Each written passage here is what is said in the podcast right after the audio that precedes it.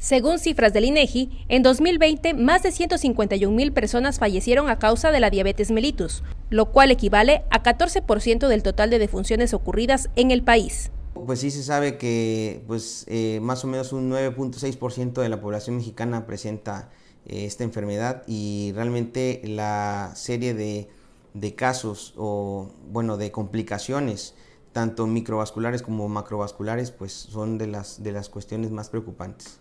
Esto debido a que la tasa por mortalidad de diabetes para este 2020 es de 11.95 personas por cada 10.000 habitantes, siendo esta la cifra más alta en los últimos 10 años. Porque ya hay personas de que a veces, gracias a Dios, yo todavía no, pero hay personas que ya les volaron un dedo, ya les volaron el pie, ya les volaron todo.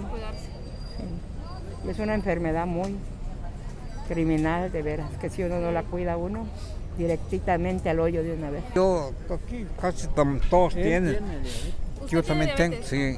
¿Desde hace cuánto tiene diabetes? Tiene como 10 años. Por ello, las autoridades de salud insisten en fomentar la cultura de la prevención, principalmente en la población con tendencias a padecerla. Podríamos hablar de diabetes tipo 1 y tipo 2. La diabetes tipo 1 se da principalmente en niños y en jóvenes, y esto ya es una carga genética, esto ya no se puede evitar pero desde luego que se puede hacer un diagnóstico oportuno.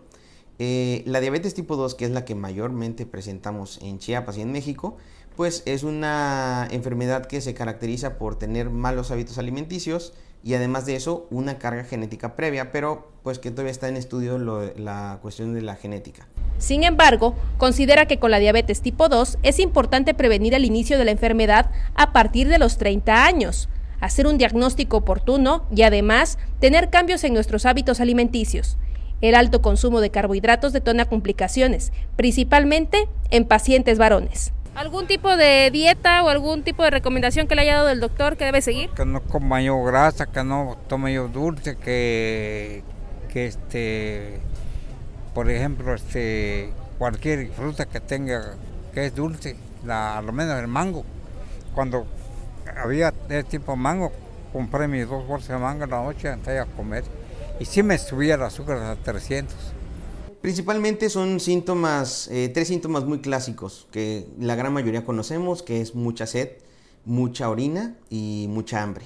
Entonces, eh, pues principalmente si en el momento tenemos algún tipo de síntomas, sería lo más recomendable acudir con algún médico para que pueda llevarnos a cabo un tratamiento. La prevención sería realizar ejercicio, muy importante, número uno, consumo eh, un poco moderado de carbohidratos. No podríamos decir que eh, bajos, sino moderados, eh, puesto a que nuestra cocina chiapaneca se basa mucho en, muchas, en muchos alimentos muy ricos, pero también que son muy dañinos para, para nuestro cuerpo.